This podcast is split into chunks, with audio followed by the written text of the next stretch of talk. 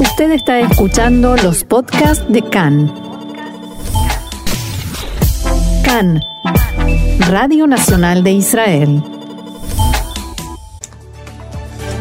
El gobierno advierte que se impondrán nuevamente restricciones ante el aumento de los casos de coronavirus. Por el momento no se suspenderán las clases con excepción de las escuelas donde se produjo un nuevo brote del virus. Y la División de Investigaciones Internas de la Policía investiga agentes que dispararon ayer contra un palestino que acudía a un centro de educación especial en Jerusalén y desoyó las órdenes de detenerse.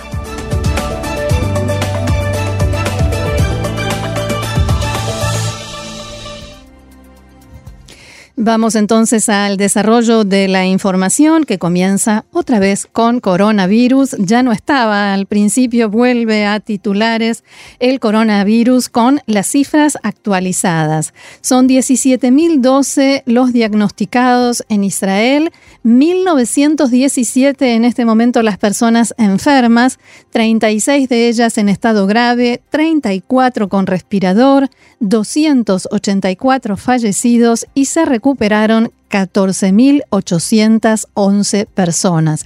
En estos últimos días se produjo un marcado aumento, en realidad ya no estábamos acostumbrados a que las cifras vuelvan a marcar un aumento en los casos diagnosticados y en los últimos días, como decía, especialmente este fin de semana, hubo eh, una nueva cantidad de casos verificados de contagio de coronavirus y por eso el primer ministro Benjamin Netanyahu llevó a cabo ayer una reunión virtual con los ministros del gobierno, tras lo cual dio anoche un mensaje público sobre las medidas que el gobierno decidió tomar y que está evaluando. Netanyahu advirtió que en materia de medidas de prevención y tratamiento de la enfermedad podría haber una regresión. Abro comillas, los próximos días son días de prueba, de examen. Actuaremos contra todo aquel que no cumpla las normas. Todavía no podemos decir si se trata de un cambio en la tendencia, pero sí de relajamiento de la disciplina.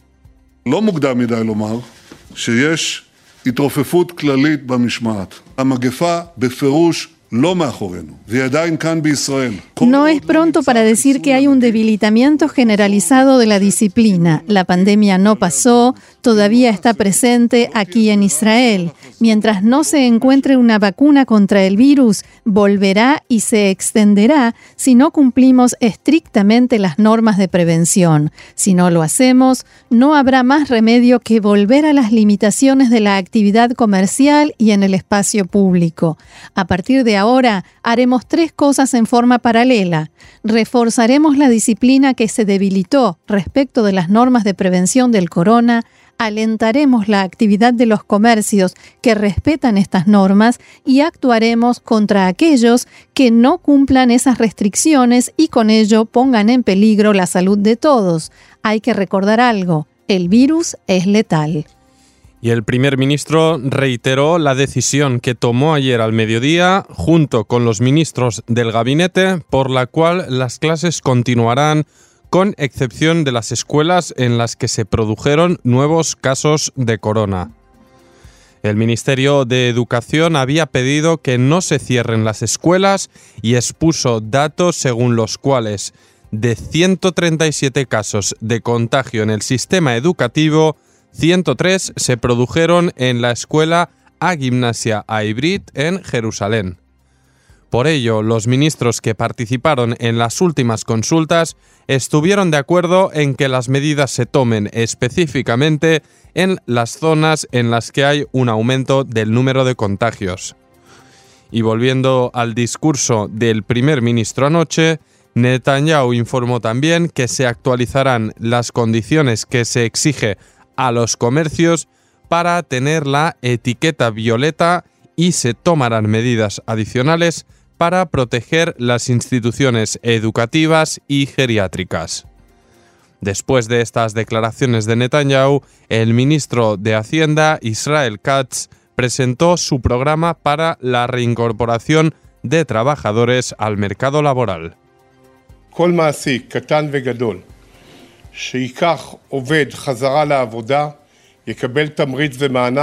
Todo empleador, grande o pequeño, que vuelva a emplear a un trabajador recibirá un subsidio de 7.500 shekel a partir del 1 de junio. Hemos decidido dar ese subsidio a quien reincorporó a sus empleados en el mes de mayo de 3.500 shekel. No hay un programa perfecto, pero este es el más efectivo para lograr el objetivo. Para reincorporar a un millón de desocupados al trabajo, destinamos de antemano 500 millones de shekel para fijar criterios. Nos dirigiremos al público y le pediremos que nos diga cómo piensa la gente que hay que dar esas ayudas, a quién y cómo para lograr el mejor resultado.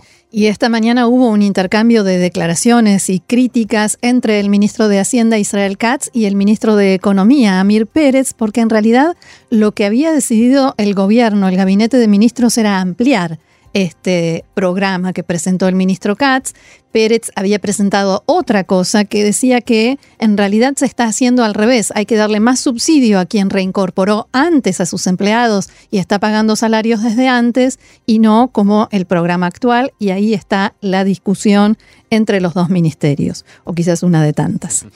Y a propósito del sistema educativo, esta mañana una docente en un jardín de infantes en Bnei fue diagnosticada con coronavirus. 17 alumnos y 9 miembros del personal fueron enviados aislamiento. También en la escuela Beit Jinuj en Jerusalén se confirmó el diagnóstico de 26 personas entre alumnos y docentes que estuvieron en contacto con personas enfermas de la gimnasia Ivrit. Se esperan los resultados de más pruebas realizadas en las últimas horas y hace instantes nada más se supo que un profesor de matemática del secundario Hartman, diagnosticado también eh, con coronavirus, enseña también en la gimnasia Ibrit y al parecer se contagió allí. Por lo tanto, el colegio Hartman anunció que se cierra en principio hasta el fin de semana y que los alumnos vuelven en estos días, o sea, a partir de hoy, a la enseñanza online. El ministro de Educación, Joab Gallant, dijo esta mañana que el cierre del sistema educativo por completo en este momento no es una buena, una buena solución y que antes sí lo fue porque era lo adecuado para ese momento. Gallant señaló que hoy en día el país está abierto y los jóvenes y adolescentes pueden contagiarse en todas partes abro comillas, nos encontramos en el cruce entre la voluntad de evitar la expansión y el contagio y la voluntad de seguir adelante con los estudios, dijo el ministro. Gallant expresó también que la escuela debe ser el lugar a través del cual se transmite el mensaje sobre la importancia de cumplir las normas y aseguró que confía en el criterio de los directores de las instituciones educativas.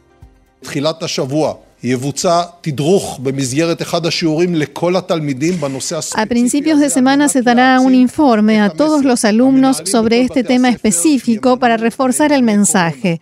Los directores de todas las escuelas nombrarán un responsable de control del coronavirus, personas que, además de su trabajo habitual, se encargarán del tema. Prepararemos un equipo de trabajo para esta misión en cada uno de los distritos educativos. En el momento en que se descubra un caso de coronavirus, llegaremos de inmediato al lugar y espero que logremos frenar los procesos en el comienzo.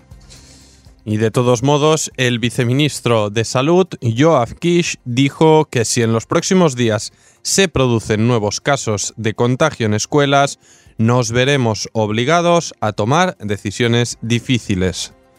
En declaraciones a Cannes, Kish dijo que la gran pregunta ahora es si el sistema educativo puede impedir la expansión de la enfermedad o es un foco de contagios. Y en este mismo sentido se expresó el primer ministro Netanyahu esta mañana en la apertura de la reunión de gabinete. Volvió a insistir con que no cabe duda de que el coronavirus no fue superado, todavía está entre nosotros y eh, es muy pronto para decir que se ha establecido un cambio en la tendencia, porque la tendencia venía eh, bajando, las cifras venían bajando, como decíamos al principio, pero el primer ministro aclaró que es muy pronto para decir que esto seguirá adelante y que si mm, esta, esto no cambia y la gente no retoma la disciplina, dijo, cambiaremos nuestra política en forma adecuada. También el ministro de Salud, Yuli Edelstein, se refirió a este tema y usó un juego de palabras en hebreo. Oye kulanu nieve o sea, o que todos vamos a estar bien, oye nieve seger, todos vamos a estar en encierro, todos vamos a estar nuevamente en, en aislamiento y dijo mucho más rápido, mucho más pronto de lo que se piensa, de lo que la gente cree. Y me parece que este fin de semana fue clarísimo, por lo menos aquí en Tel Aviv, que la gente se olvidó del coronavirus. Yo lo, yo lo sentí así, que di bastantes vueltas por el Tayelet, por zonas concurridas en Jaffa, sí, otras zonas de Tel Aviv. Eh, eh, es, es, ciertamente complicado de manejar porque la semana pasada se daba mm. no por finalizado, pero sí un, un, poco con la vuelta oficializada de todo a la vida, entre comillas, normal. Sí que es cierto que la gente instintivamente se relaja, si lo hemos notado todos y esto que está pasando era, entre comillas, previsible, ¿no? Que pudiera haber algún repunte y estas palabras que decías ahora del, del, ministro así lo dicen, ¿no? Todo depende de, de, cómo vayan a ver los repuntes. Por tanto, es un momento. Es un momento clave, me parece, pero para que encontremos el término medio, ¿no? Y que podamos mm. seguir adelante sin, sin el contagio. Las fiestas de Shavuot de este fin de semana, donde cientos de personas bailaban eh, y tomaban y, y, conversaban sin mascarilla y sin distancia y sin nada, eh, me recordaron lamentablemente las fiestas de Purim, que fueron foco de contagio y de expansión, y de allí se dispararon muchísimo eh, las cifras en eh, marzo. Así que espero que no nos pase lo mismo. Y nosotros vamos a ir a la pausa musical con Mergi, que dice, Lo Sibot, no sale a la fiesta, será quizás por el coronavirus. Dos agentes de la Guardia Fronteriza dispararon y mataron ayer a un palestino desarmado en los aledaños de la ciudad vieja de Jerusalén tras supuestamente sospechar que estaba portando un arma.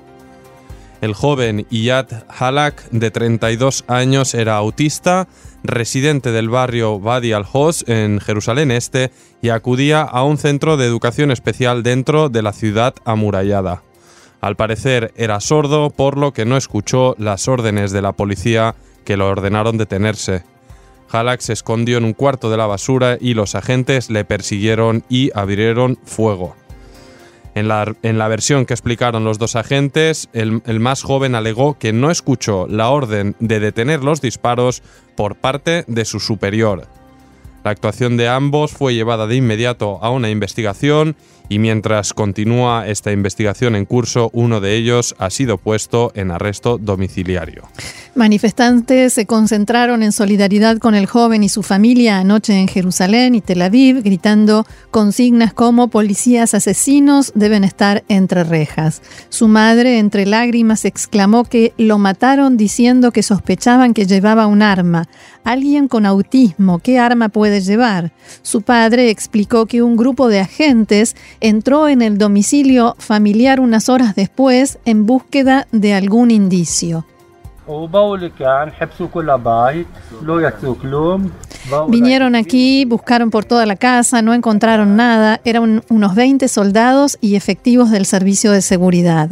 El padre declaró también que los policías sabían que su hijo acudía al mismo lugar cada mañana durante seis años. Desde la lista árabe unificada, el diputado Ofer Kasif declaró que el incidente solo puede ser definido como un asesinato a manos de agentes de policía y culpó al gobierno. Abro comillas el incitamiento ha funcionado y ahora cada palestino es un terrorista hasta que se pruebe lo contrario. Y el incidente de ayer llegó a continuación de otro intento de atentado el pasado viernes en que un conductor palestino intentó arrollar a un grupo de soldados israelíes cerca del poblado de Nabi Sale en la margen occidental. Ningún efectivo fue herido el terrorista murió poco después por heridas de bala. El conductor aceleró su vehículo hacia un banco donde estaban sentados dos soldados, pero fue visto a tiempo y otros compañeros reaccionaron y le dispararon. Las primeras investigaciones de Tzal concluyeron que los soldados operaron de modo correcto. Esta madrugada la mezquita de Al-Aqsa reabrió sus puertas tras 70 días de cuarentena impuesta como medida de contención contra la epidemia de coronavirus. La decisión, recordemos, fue adoptada el 15 de marzo por el WACF, la autoridad religiosa, que también decidió cerrar la cúpula de la roca como medida de prevención. Miles de fieles musulmanes, muchos de ellos visiblemente felices, atravesaron las puertas en dirección a las mezquitas, el tercer sitio más sagrado del Islam, poco después de la medianoche.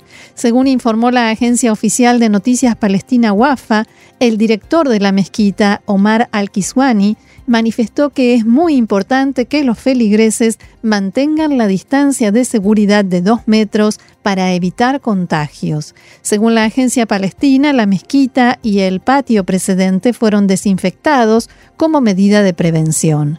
En la mañana de hoy, la policía de Jerusalén detuvo a ocho feligreses musulmanes que gritaban insultos y coreaban consignas anti-israelíes e intentaron impedir la visita de judíos al Monte del Templo. Cientos de feligreses judíos visitaron hoy el Monte del Templo, que por el momento está abierto al público durante cuatro horas por día.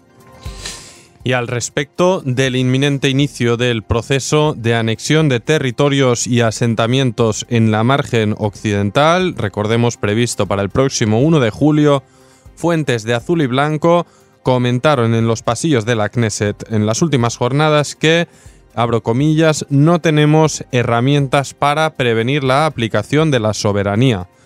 Si Netanyahu así lo elige y va hasta el final, está en sus manos. Estos comentarios llegan tras opiniones contrarias desde el bloque de azul y blanco al proceso de anexión, como las que dijo el ministro de Bienestar Social Itzik Shmuli o el ministro Mijal Bitón y otros. Pero desde las filas de Benny Gantz aclaran que una cosa son las diferencias de opinión y otra distinta es intentar frenar el proceso. Otro de los contrarios también es el ministro Asaf Zamir, que la pasada semana declaró Estoy en contra de aplicar la soberanía unilateralmente porque daña el interés del Estado de Israel de continuar siendo un país judío y democrático.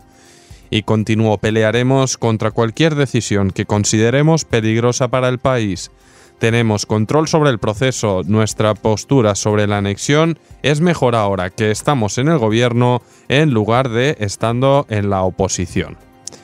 Recordamos, en su reciente visita hace dos semanas, el secretario de Estado norteamericano Mike Pompeo enfatizó que la anexión dependerá de la decisión del gobierno de Israel.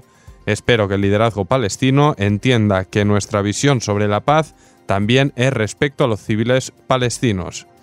Y el pasado jueves, justamente la Embajada de Estados Unidos en Israel publicó una advertencia a sus ciudadanos para que eviten circular por la margen occidental por su previsión de que pueda haber un estallido violento próximamente. Justamente respecto de esto y a la situación, la nueva situación en la que la autoridad palestina decidió suspender la coordinación de seguridad con Israel, Tzal continúa con los operativos de arrestos en Judea y Samaria y trata de adaptar sus operaciones a esta falta de cooperación. Una fuente militar dijo a Khan que la coordinación es mínima y en la práctica hay una desconexión y falta de comunicación que tiene un alto potencial explosivo. En lugar de la aceitada coordinación que existía antes de cada operativo o cada arresto en los territorios, esta es ahora mínima y el corte es casi total, dijo la fuente. Entre otras cosas, la coordinación tiene por objeto impedir choques en el terreno y también con los policías palestinos que hasta ahora sabían de antemano, por ejemplo, específicamente a qué casa entrarían los efectivos israelíes.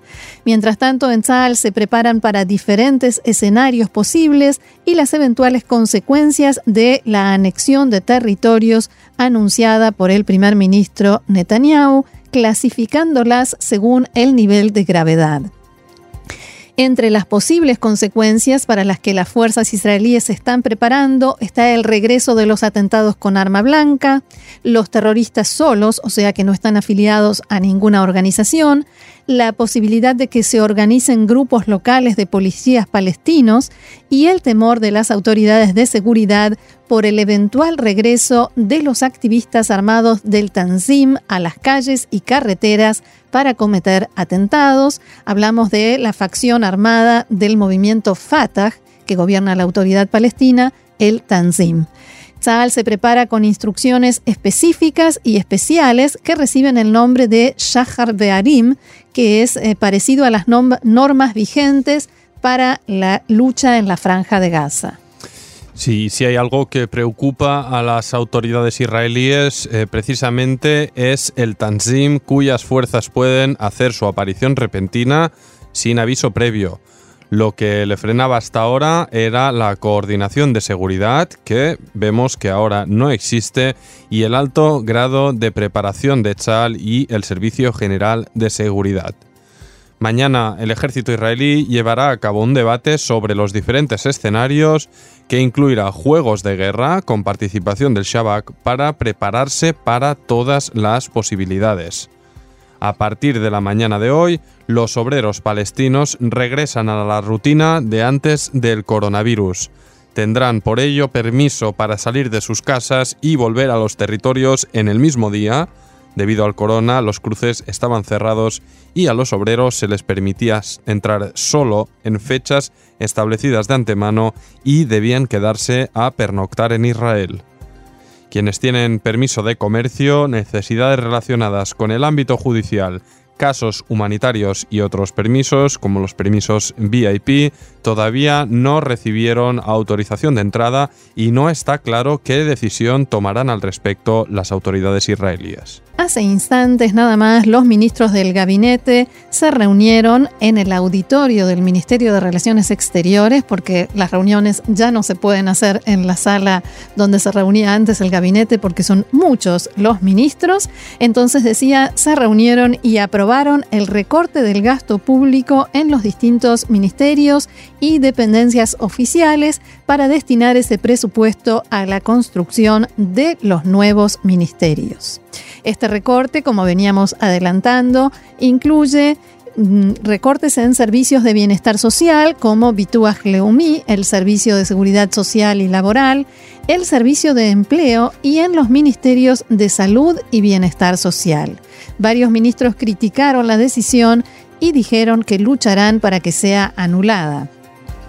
Después de conversaciones que mantuvieron los ministros de Relaciones Exteriores, Gaby Ashkenazi, y el de Hacienda, Israel Katz, se decidió reducir el recorte presupuestario que estaba previsto para la Cancillería de 11,4 millones de shekel a 4,7.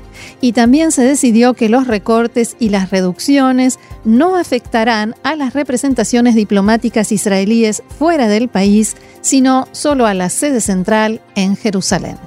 Vamos a más información del ámbito local.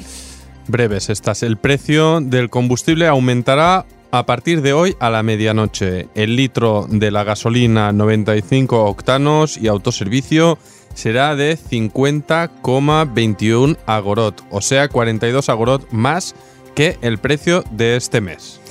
Y esta mañana se reanudaron las protestas de las personas con discapacidad que reclaman aumentos en los subsidios que reciben del Seguro Nacional de Salud.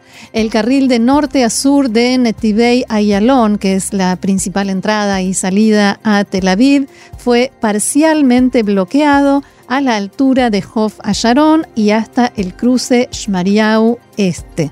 Los manifestantes quemaron neumáticos y por supuesto se generaron embotellamientos y como suele suceder no se avisan estas manifestaciones, así que atención a todos los conductores porque vuelven las sorpresas a mitad de camino. Más atascos producidos por más protestas. 16 dirigentes de consejos regionales drusos y circasianos, con obviamente más manifestantes, han intentado bloquear las entradas al Ministerio de Exteriores en Jerusalén, donde esta mañana se han reunido los ministros para la reunión semanal del gabinete. Algunos de ellos se encadenaron a las puertas de acceso al edificio.